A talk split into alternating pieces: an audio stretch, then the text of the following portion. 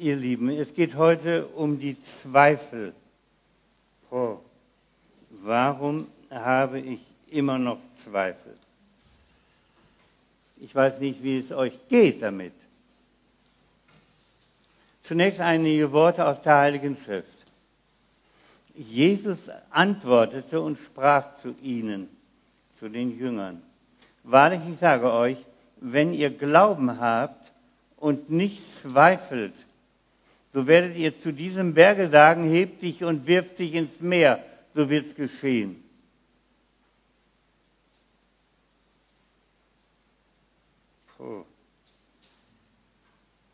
Dann beim Missionsbefehl. Mir ist gegeben alle Gewalt, sagt er. Darum geht hin, verkündigt das Evangelium allen Völkern. Und dann heißt es, und als sie ihn sahen, fielen sie vor ihm nieder, seine Jünger, etliche aber zweifelten. Petrus vielleicht. Das ist immer eine große Klappe. Aber könnte sein, dass er da nochmal kräftig gezweifelt hat. Oder im Römerbrief sagt Paulus über Abraham, Abraham zweifelte nicht an der Verheißung Gottes durch Unglauben, sondern wurde stark im Glauben und gab Gott die Ehre. Philipper 2 tut alles ohne Murren und ohne Zweifel. 1. Timotheus 2, so will ich nun, dass die Männer beten an allen Orten und aufheben heilige Hände ohne Zorn und Zweifel. Jakobus 1, er bitte aber im Glauben und zweifle nicht. Denn wer zweifelt, der gleicht einer Meereswoge, die vom Winde getrieben und aufgepeitscht wird. Und dann noch Judas 22, erbarmt euch derer, die zweifeln. Erbarmt euch derer, die zweifeln. Liebe Brüder und Schwestern, kann ein Prediger des Evangeliums kann ein Gemeindeleiter, kann ein Evangelist Zweifel an Gott haben? Gibt es das? Darf er das? Muss er dann nicht eigentlich sofort abtreten? Was denkt ihr? Was denkt ihr? Wenn euer Pfarrer nun sagt, euer Pastor sagt, er ist ja nun gerade weg, habe ich gehört, aber wenn der gesagt hätte, also ich werde von Zweifeln geplagt, das ist schon eine Geschichte. Ähm ich habe ja eine Biografie geschrieben und damit es nicht so lange dauert, wenn ich das erzähle, dauert es immer doppelt so lang, lese ich das mal vor, als ich ganz stark, ja, vom Zweifel geschüttelt, geschüttelt wurde. Ich war krank geworden. Man merkte, da stimmt was nicht mit meinem Herzen. Im Sirninger Krankenhaus, da habe ich gewohnt, sagten sie mir, mein Herz bekäme verzweifelt wenig Sauerstoff. Ich solle zur Operation nach Linz. Sie müssen einen Schutzengel haben, sagt dort einer der Ärzte. Sie stehen unmittelbar vor einem tödlichen Herzinfarkt. Vier oder fünf Beipässe sollten es schon sein, meinten sie.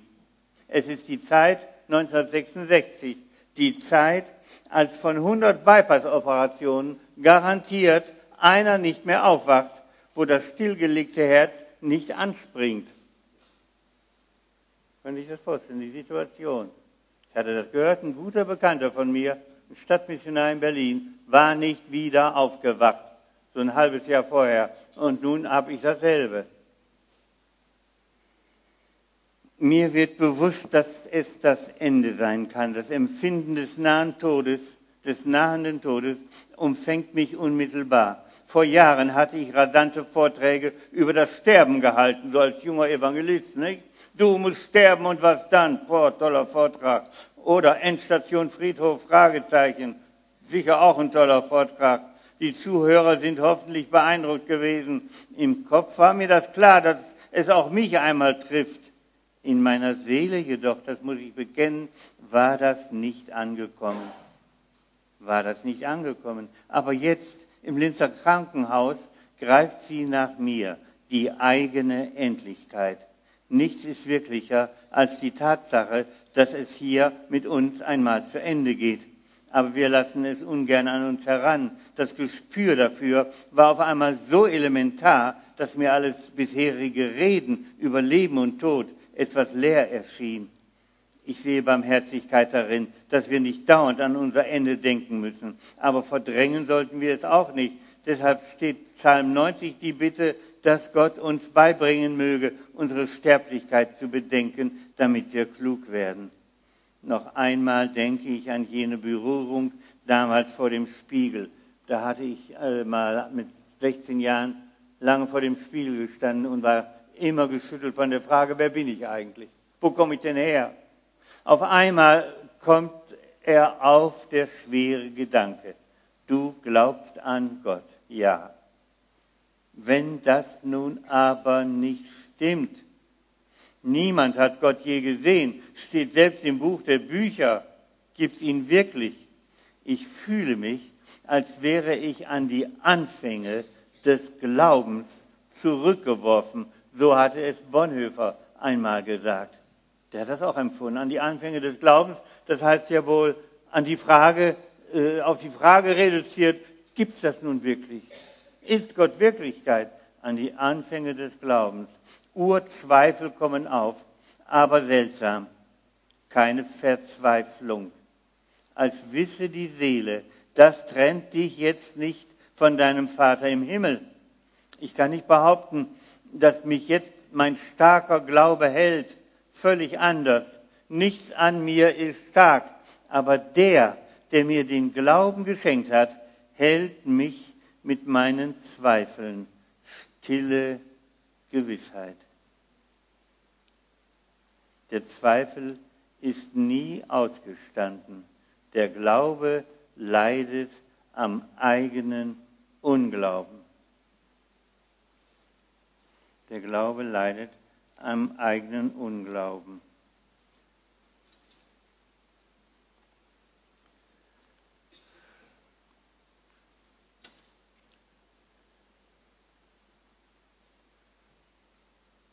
Und dann kam ich zur Rehabilitation. Es war alles gut gegangen. War sehr, sehr lange, elf Stunden da in, unter der Narkose. Es war alles gut gegangen. Dann Rehabilitation, ein paar Tage später. Und dann kommt nochmal so etwas. Ich bin in dem Raum, in den gleich der Arzt eintritt, mit meiner Akte, die er vorher noch nicht gesehen hatte. Er kommt rein, schlägt die Akte auf, schaut hinein und sagt, Donnerwetter, da haben sie aber Glück gehabt. Nun war ich innerlich aber schon so sehr bereit geworden, mich auf das Sterben einzulassen, dass es mir seltsam vorkam, als er mir sagte, da haben Sie aber Glück gehabt. Ich hatte das spontane Gefühl, wieso ist es Glück, wenn ich hier noch weiter lebe? So sehr hatte mich plötzlich der Gedanke an die Ewigkeit ergriffen gehabt. Ihr Lieben, der österreichische Psychologe Dr. Erwin Ringel, der hat mir nach einer gemeinsamen Veranstaltung gesagt, und zwar sehr ernst und sehr betroffen, das hatte Campus für Christ damals gemacht, die haben den Ringel eingeladen, vor, und mich eingeladen, vor. Und äh, mich kannte ja keiner, aber den Ringel, die Bude war gerappelt voll, da in, in Innsbruck, so ein großen, großer Festsaal. Und wir saßen an einem Tisch und unterhielten uns um die Frage nach Frieden, Gerechtigkeit, auch nach Glauben und Leben. Und äh, ja, er war so ein wackerer Katholik und so weiter. Und nach diesem, dieser Veranstaltung kommt der Herr Ringel nochmal auf mich zu, der war in so einem, in so, in so einem Fahrstuhl da, in, in so einem Rollstuhl und sagte, Ihren Glauben möchte ich haben. Was würdest du sagen, wenn zu dir jemand sagt, deinen Glauben möchte ich haben? Das würde mich mal interessieren. Was sagst du dann? Bitte? Ja, und was sagt, ja, das ist ein bisschen wenig. Wie kann er den haben? Bitte? Was denkt ihr? Aha. Ja. Man, bitte? Aha. Ja, der, der, der wusste noch gar nicht, dass er zweifelt. Der hatte gar keinen Glauben richtig. Ne? Also, ich freue mich, dass niemand sagt, dann musst du. Äh, manchmal habe ich diese Frage gestellt, dann sagen manche Christen, ja, dann musst du erstens, zweitens, drittens. Der muss nicht, der kann gar nicht. Ja? Wenn er das sagt, deinen Glauben will ich haben, der kann eigentlich gar nicht glauben. Zunächst mal, äh, also meine Antwort war, vielleicht denkt ihr, das ist ein bisschen zu weit schon gegangen. Meine Antwort war, äh, Herr Dr. Ringel, wenn Sie das wirklich meinen, meinen Sie das wirklich ernst und ehrlich? Ihren Glauben möchte ich haben. Er sagte, ja, das meine ich wirklich und ehrlich.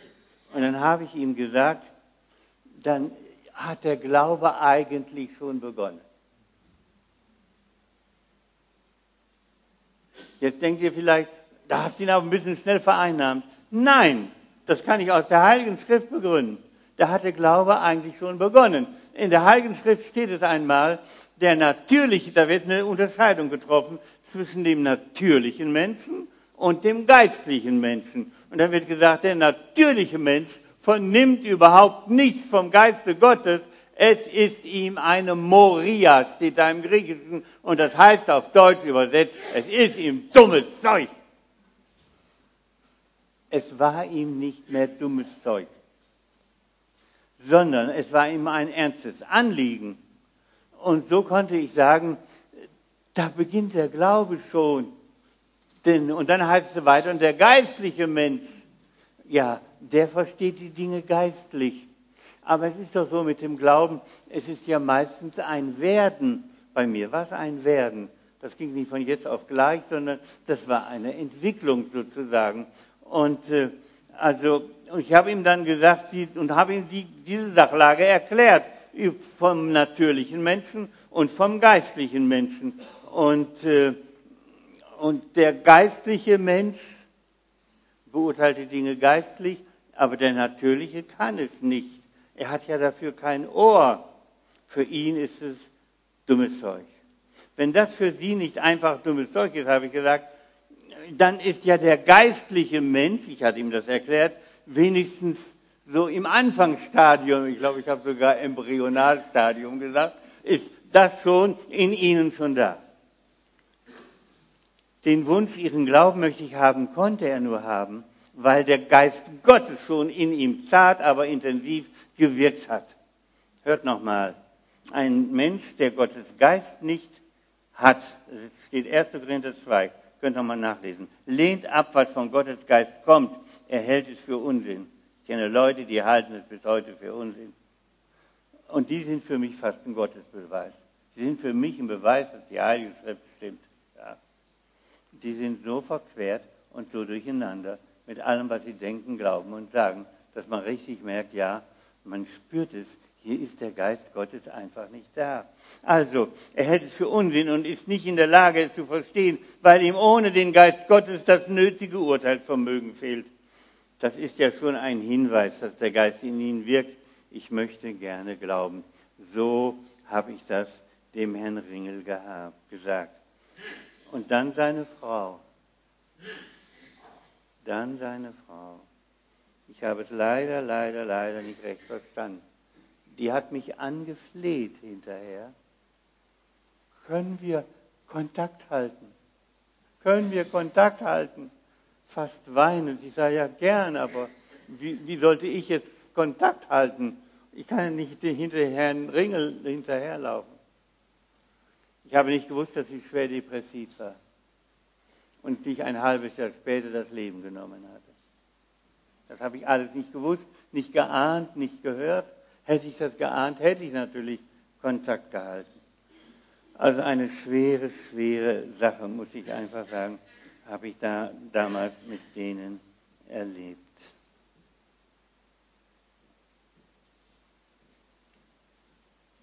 Ich möchte etwas sagen über Zweifel, von dem man eigentlich sagen müsste, dass sie gar keine Zweifel sind. Ich rede jetzt also auch mal über Leute, mit denen ihr zu tun habt, mit Zweiflern. Ich habe ja viel aufgrund meiner Vortragstätigkeit mit Zweiflern zu tun. Die kommen dann auch hinterher und äh, ziehen mich dann sozusagen in ein Gespräch. Wisst ihr, was ich bei den meisten Zweiflern, nicht bei allen, was ich bei den meisten Zweiflern erlebt habe? Die hatten überhaupt keine Ahnung, was sie da bezweifelten. Die hatten aber nichts, nicht einen Satz in der Bibel gelesen. Kannst du dir das vorstellen? Nie gelesen. Und den pflege ich dann meistens so zu sagen, den pflege ich zu sagen, wissen Sie, äh, Jesus Christus, an den ich glaube, der hat ja mal ähm, sozusagen seine, seine Regierungsanweisung zusammengeschrieben in der Bergpredigt. Die haben Sie doch sicher gelesen. Was hat er gesagt? Bergpredigt. Ja, ich war mal auf dem Berg. Ne, Sie waren nicht auf dem Berg. Jesus hat mal eine Bergpredigt gehalten. Kannte der gar nicht. Ich sage, wie wollen Sie denn mit mir diskutieren? Ich habe Marx gelesen, ich habe, ich habe Lenin gelesen, das wollte ich jetzt sagen, aber habe ich ja gar nicht. Ähm, ähm, Ernst Bloch, drei Bände, Prinzip Hoffnung. Ich habe wirklich gelesen und äh, wollte wissen, was Sie gegen meinen Glauben sagen. Dann habe ich ihm gesagt, da müssten Sie doch wenigstens die Bergpredigt gelesen haben. Ganz unter uns. Ich bin ja nun landeskirchlicher Pfarrer und manchmal frage ich dann auch so, ihr habt ja, ihr habt ja alle die Bergpredigt gelesen. Dann wird es ganz still. Ja, mindestens doch wohl die Presbyter, das Presbyterium. Dann wird es noch stiller. Wie wollt ihr, das sage ich dann den Presbytern, wie wollt ihr denn eine Gemeinde leiten, ohne die Bergpredigt zu kennen? Das sind ja alle Anweisungen der Gemeindeleitung drin. Nicht? Da sind so viele wichtige, wichtige Dinge, wie man eine Gemeinde leitet. Ihr müsst doch die Bergpredigt gelesen haben. Dann sage ich meistens, ich weiß, jetzt habe ich schlechte Gewissen gemacht und das war beabsichtigt. Und dann gehen sie nach Hause und lesen hoffentlich die Bergpredigt. Wenigstens die dann zu mir kommen, wo steht es denn noch mal gerade? So, wir wissen gar nicht mal, was da steht. Also die Bergpredigt. Ähm, ich wollte damit sagen, es gibt Zweifel, ganz massive Zweifel. Eigentlich sind es keine Zweifel. Ich kann sie nicht ernst nehmen. Das sind die sogenannten Zweifel aus Unkenntnis. Wissen gar nichts, was wir glauben, aber bezweifeln alles. Hermann Betzel, ein großer Lutheraner aus Bayern, hat mal Folgendes gesagt, und da muss man sagen, der hat recht. Zweifel entstehen nie aus Gründlichkeit, sondern meistens aus Ungründlichkeit. Alle diese Willens- und Schwachheits- und Verstandeszweifel und wie sie alle heißen, erwachsen in der Seele, die es nicht genau mit dem Wort nimmt. Zweifel sind immer ein Zeichen der Oberflächlichkeit und es ist ein Kunststück des Teufels, dass er uns glauben macht, Zweifler seien immer die allertiefst denkenden und verständnisvollsten Menschen. Man könnte fast sagen, das Gegenteil ist der Fall. Fragt einmal einen Zweifler, was er von der Bibel weiß.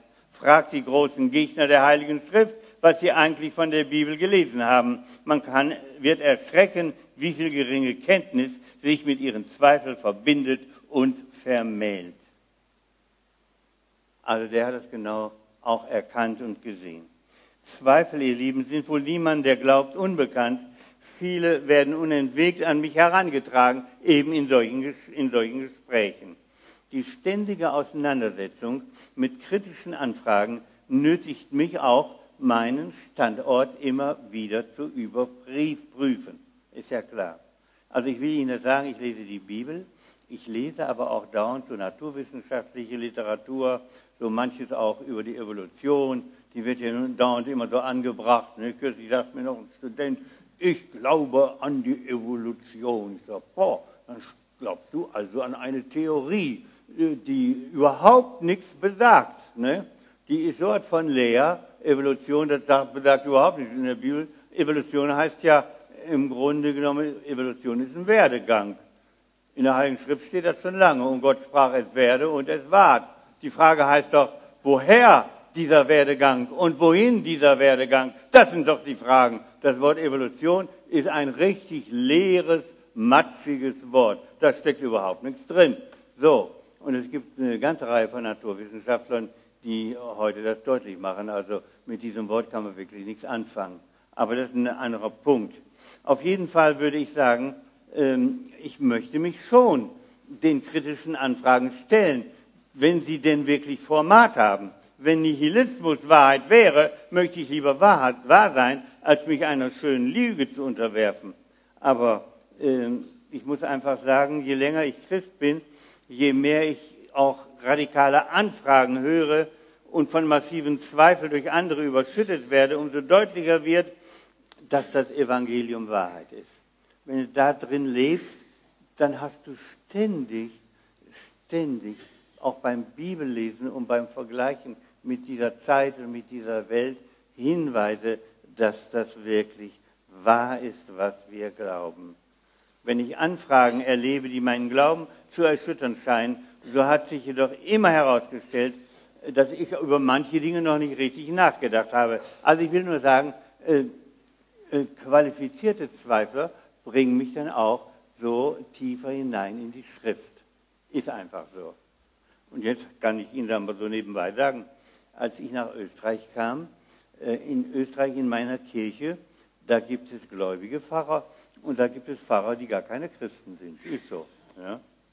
Also wenn ich an die, den Herrn Jesus Christus glaube, dass er für unsere Sünden am Kreuz gestorben ist und auferstanden ist, da, da kannst du nicht sagen, dass das ein Christ ist. Ne? Und ich kann euch sagen, die haben mich manchmal das Auge gemacht, das kannst du dir gar nicht vorstellen. Ja? Also das ging auch öffentlich, einen großen Artikel in der Kirchenzeitung, das Dilemma mit Klaus Eickhoff und alles sowas. Ne? Ja, und äh, es war schon eine seltsame Geschichte. Und die, äh, die haben mich tiefer in die Schrift getrieben. Mal, also nicht bei diesen elementaren Dingen, Kreuz und Auferstehung, aber hier und da waren immer mal so Elemente, da war ich mir auch nicht ganz sicher. Und da habe ich nochmal geschaut und nochmal geschaut und nochmal geschaut. Äh, und ich muss sagen, die haben mich tiefer in die Schrift getrieben. Und später lese ich, ob du es glaubst oder nicht, der Dr. Martin Luther sagt, meine Gegner haben mich zum Doktor der Theologie gemacht. Die haben mich tiefer in die Schrift getrieben. Genau, das habe ich auch erlebt. Man kann hier mal den großen Luther mit dem kleinen Klaus äh, vergleichen. Ne? Also, auf jeden Fall habe ich das auch so erlebt. Dann möchte ich noch etwas sagen über Verstandeszweifel, die ja heute immer sehr stark angeführt werden. Vielen Erwachsenen vom Denken her Anfragen an den Glauben. Ihr Lieben, im 19. Jahrhundert, also 1899, das war 19. Jahrhundert, da waren Glauben und Denken nicht zu vereinbaren. Da war die Wissenschaft auf einem Stand der Kenntnis, wo sie sagten, das kann nicht geglaubt werden aus wissenschaftlichen Gründen. So, das hatte seinen Grund in dem damaligen Weltbild und in der Tatsache, dass Wissenschaftler aus ihren Ergebnissen Schlüsse zogen, mit denen sie wissenschaftlichen Boden eigentlich verließen. Auf jeden Fall weiß man das heute. Das naturwissenschaftliche Weltbild war geschlossen. Man sagte auch mechanistisch. Raum und Zeit waren als unendlich erklärt. Wir wissen, dass Gott unendlich ist, aber nicht Raum und Zeit. Heute weiß man das auch wissenschaftlich. Nicht? Man weiß heute wissenschaftlich, dass Himmel und Erde vergehen. Weiß man. Hatte der Herr Jesus schon lange gesagt. Nicht? Können wir nachlesen im Neuen Testament. Also, äh, man versuchte damals alle Welträtsel zu entschlüsseln, entschlüsseln. Für Gott selbst war in diesem Weltbild gar kein Platz, für Wunder keine Möglichkeit, da alles wie ein Mechanismus nach dem Gesetz von Ursache und Wirkung ablief. Dieses Weltbild, liebe Brüder und Schwestern, ist wirklich, wirklich überwunden. Lasst euch nicht ins Boxhorn jagen die Perspektiven, die sich die modernen Naturwissenschaftler eröffnet haben, die sind so gewaltig, dass er heute nicht mehr von einem umfassenden Weltbild spricht, der Naturwissenschaftler, sondern er spricht höchstens von dem derzeitigen Bild der Natur. Das ist kein abgeschlossenes Weltbild. Dieses Bild ist offen im Blick auf den Glauben an Gott.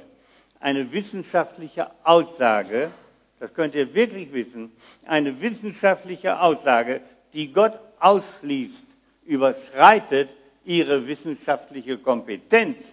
Sie muss als unwissenschaftlich äh, erklärt werden. Natürlich ist die Existenz Gottes mit wissenschaftlichen Mitteln nicht zu erweisen. Da wäre Gott ja so gewissermaßen von dieser Welt. Aber Gott ist nicht von dieser Welt. Diese Welt ist von ihm. Das ist ein völlig anderes Denken. Wer aus dem derzeitigen Naturbild das Dasein Gottes herleiten möchte, begibt sich ebenfalls natürlich auf einen falschen Weg. Es ist lediglich festzustellen, dass sich Glaube und Denken nicht widersprechen. Das können wir heute ganz deutlich sagen. Max Planck hat deutlich gesagt, dass sich Glaube und Denken nicht nur nicht widersprechen, sondern in wesentlichen Punkten übereinstimmen. Übereinstimmen.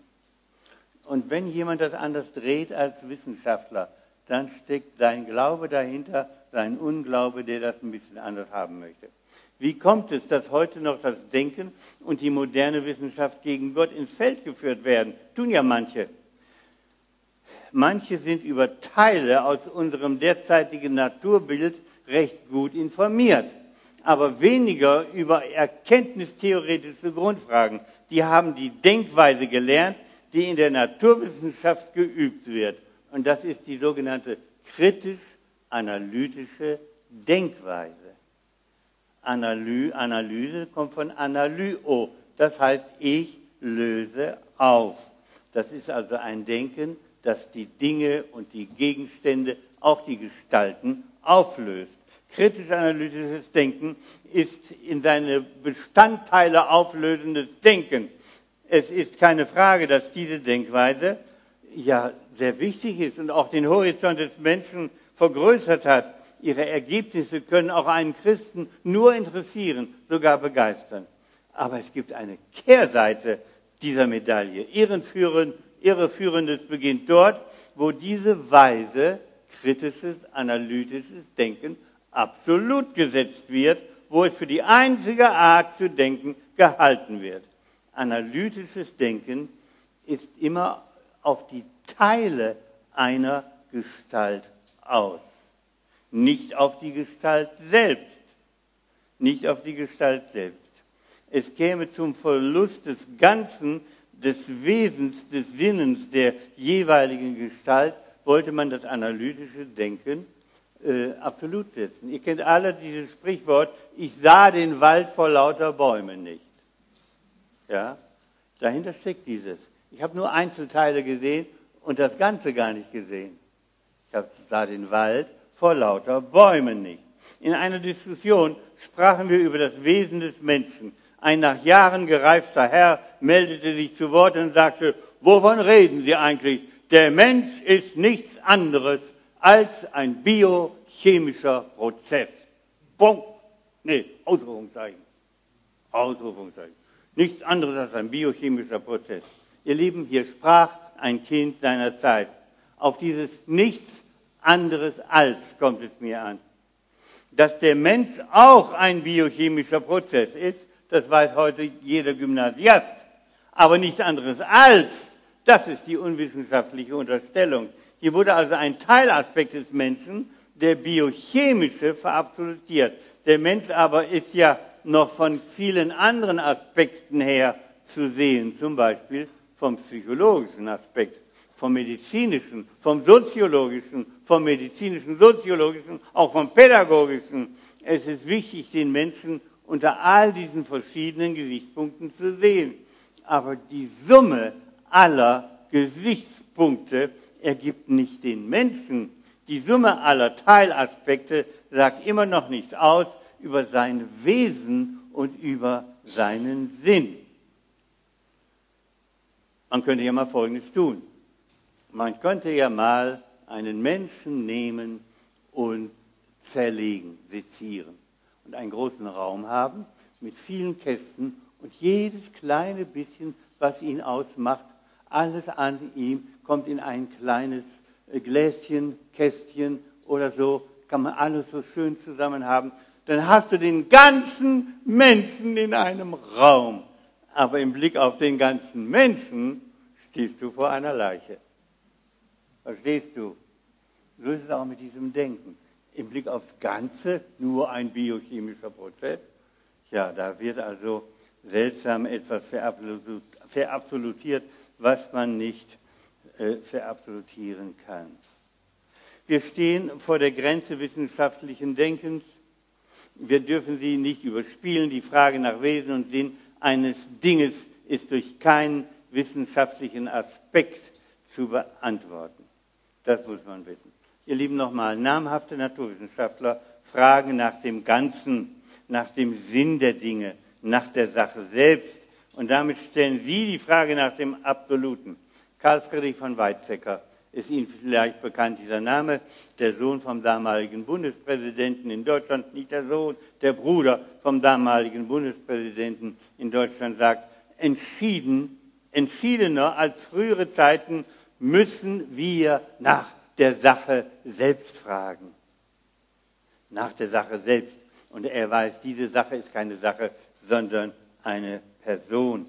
Dann äh, sagt er, ich bin, also intellektuelle Zweifel, wollte ich sagen, finden im heutigen Wissenschaftsverständnis keinen Nährboden mehr. Dieser Satz, ich bin Atheist oder Nihilist, kann nicht auf Berufung der Wissenschaft gesagt werden. Atheismus und Nihilismus sind lediglich eine andere, eine andere Art von Glauben, eine andere Religion, muss man einfach sagen. Atheisten glauben auch. Atheismus hat keinen Grund in der Wissenschaft äh, unserer Zeit. Nochmal Karl Friedrich von Weizsäcker sagt, ich bin Christ. Das ist nicht der Standpunkt eines Traditionalisten. Ich habe vieles in der christlichen Tradition im Denken wie im Leben schwer verständlich gefunden und einiges so, dass ich nicht folgen kann. Aber wenn man so sagen kann, das Wort von Christus hat mich berührt. In einer Weise hat mir dieses Wort das Leben unmöglich gemacht. Es hat das Leben zerstört, das ich sonst vielleicht geführt haben könnte. Man merkt, er redet von seiner Bekehrung. Er redet von seiner Bekehrung. Da wird das alte Leben zerstört, ja? Nicht? Also, das heißt das ja. Taufe, von dem, der ihr ja viel haltet, nicht? Äh, bedeutet eintauchen. Der alte Mensch, der wird begraben. Und das meinte Hemit. Das meinte er damit. Also in einer Weise hat es mir das Leben aber möglich gemacht. Ich weiß nicht, ob ich ohne, ohne die Schrift überhaupt einen möglichen Weg des Lebens gefunden hätte. Pascal Jordan, ein großer Naturwissenschaftler, sagt, die heutige Naturwissenschaft kann und soll dem Christen keine Beweishilfe für seinen Glauben liefern, aber sie liefert das Ergebnis, das sich nun allmählich herumsprechen sollte, dass es in der heutigen Naturerkenntnis nichts mehr gibt, was gegen den Glauben spricht. Auch ein ehrlicher Freund der Naturwissenschaften kann heute ohne inneren Gedankenzwiespalt glauben an den Schöpfer und Erhalter des Weltgeschehens und an unsere Erlösung durch den gekreuzigten und auferstandenen. Und jetzt noch ein Zitat von Professor Günther Ewald. Der war Professor für Mathematik an der Technischen Universität Bochum. Hört euch das mal an. Christlicher Glaube bedeutet immer eine Zumutung. Jedoch betrifft diese Zumutung nicht unser wissenschaftliches Denken. Sie geht unsere Existenz vor Gott an. Merkt ihr, der hat es begriffen. Exaktes wissenschaftliches Denken kann nicht in einem Widerspruch zum richtig verstandenen Glauben kommen. Wo solche Scheinwidersprüche vorliegen, hängt das an einem falschen Wissenschaftsverständnis. An einem falschen Wissenschaftsverständnis. Ihr Lieben, dann gibt es noch Gewohnheitszweifel. Da hätte ich auch noch eine ganze Menge drüber zu sagen, aber die Zeit rennt mir bei euch immer davon. Wie das kommt, weiß ich auch nicht. Und so ähm, Gewohnheitszweifel. Ich stamme aus Kreisen, da hat man aus Gewohnheit gezweifelt. Man hat nichts geglaubt, ja. Man hat über die Kirche geschimpft, man hat über die Pfaffen geschimpft und dann hat man über mich geschimpft, als ich dann auch ein Pfaffe wurde. Ne? Kannst du dir vorstellen. Ne? Die haben wirklich bei mir zu Hause gesagt, wenn du das machst, brauchst du unser Haus nicht mehr betreten. Da war also wirklich Zoff bei uns äh, und so. Ja, ähm, es gibt so einen Zweifel, Gewohnheitszweifel, und darauf stoße ich dauernd, auch hier, auch in Kärnten. Wir wohnen da in einem Haus mit 15 Parteien, 15 Familien ab und zu. Manchmal treffen wir uns mal zu einer kleinen Fete und man merkt das so richtig. Ähm, die wollen auch nicht drüber reden. So, natürlich reden die dennoch darüber, so, dass es einigermaßen erträglich ist. Aber es ist eine seltsame Sache. Es gibt so etwas wie eine Diktatur der Leute, ja, wie eine Diktatur der Leute, ja, eine Diktatur der Leute. Und äh, sie verweigern auch das Nachdenken. Wir müssen es wir müssen offen werden für die Wahrheit, für die Wahrheit. Solche, das will, damit, das will ich noch sagen, solche grundsätzlichen Zweifel auch aus Gewohnheit, die sollten sich einmal fragen, und das sage ich euch, damit ihr mal mit ihnen so dann auch reden könnt. Sie sollten sich mal fragen, was das ist. Allem wird misstraut. Nur an einer Stelle hören sie damit auf, nämlich bei sich selber. Ganz eigenartig. Das eigene Misstrauen wird zum Maß aller Dinge erhoben. Es kann nicht so getan werden, als sei das keiner Kritik zu unterwerfen, ständig gegen alles zu sein es lohnt sich mal, und das sage ich den Leuten dann, es lohnt sich mal, dass du deinem eigenen, deinem eigenen Misstrauen misstraust. Dass du mal endlich das Format aufbringst, deine eigene, du bezweifelst ja alles. Bring mal das Format auf, deine eigenen Zweifel zu bezweifeln. Das sagt den Leuten mal. Ja, ja das ist so. Die tun so, als dann ihre Zweifel, das ist die reine Wahrheit haben kaum darüber nachgedacht, aber äh, denken wirklich nicht nach. Ja, ein Wort zum Schluss. Jesus sagt, wer an mich glaubt, der hat das ewige Leben. Vielleicht ist ja jemand unter uns, der auch noch ringt mit der Frage, ist es nun wahr, ist es nicht wahr? darf ich dir was sagen aus meiner Erfahrung mit ihm. Ich bin etwa mit 18 Jahren Christ geworden. Ja. Meine Erfahrung ist eigentlich, die, meine Erfahrung mit Jesus ist, Jesus kann alles. Nur eines kann er nicht.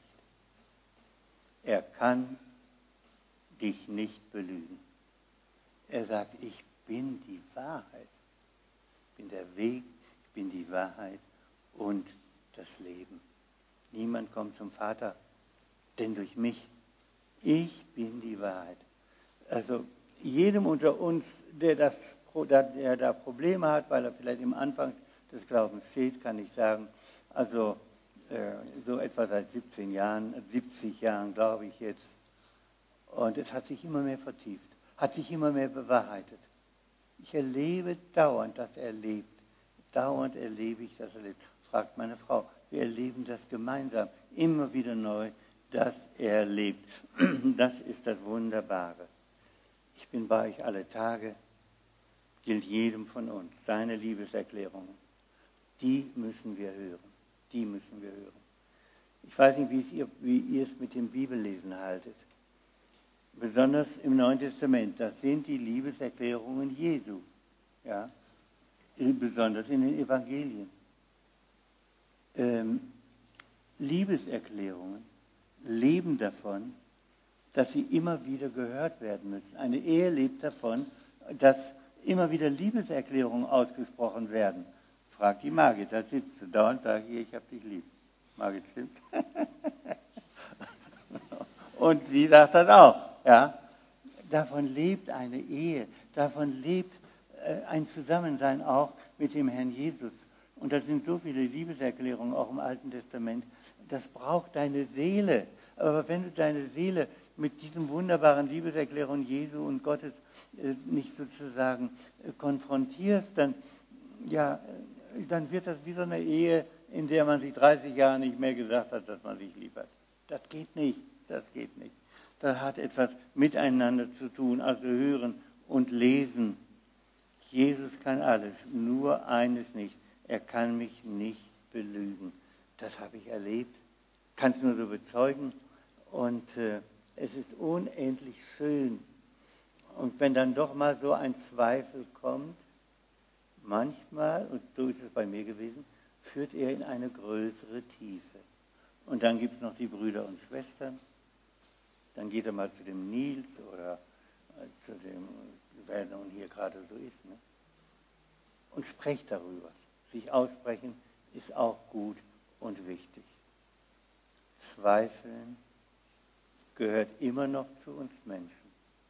Wir haben Augen, die möchten Gott gerne sehen. Wir möchten Jesus gerne sehen. Direkt. Wir haben Ohren, die möchten ihn direkt hören. Wir hören ihn in seinem Wort. Darum ist ja auch das Hören auf das Wort so etwas Besonderes und wird uns als etwas Besonderes hingestellt in der Heiligen Schrift.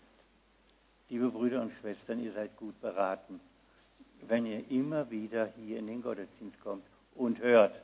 Und ich gehe davon aus, dass ihr Gottes Wort hier hört. Ja? Was man nicht immer von jeder christlichen Gemeinschaft heute sagen kann. Gottes Wort hören. Dann auf einmal wird es im Herzen ruhig und schön. Und alles reduziert sich auf eines, auf das tiefe, tiefe Danken dafür, dass der Herr lebt und uns durchbringt durch diese Zeit bis hin zur Ewigkeit. Amen.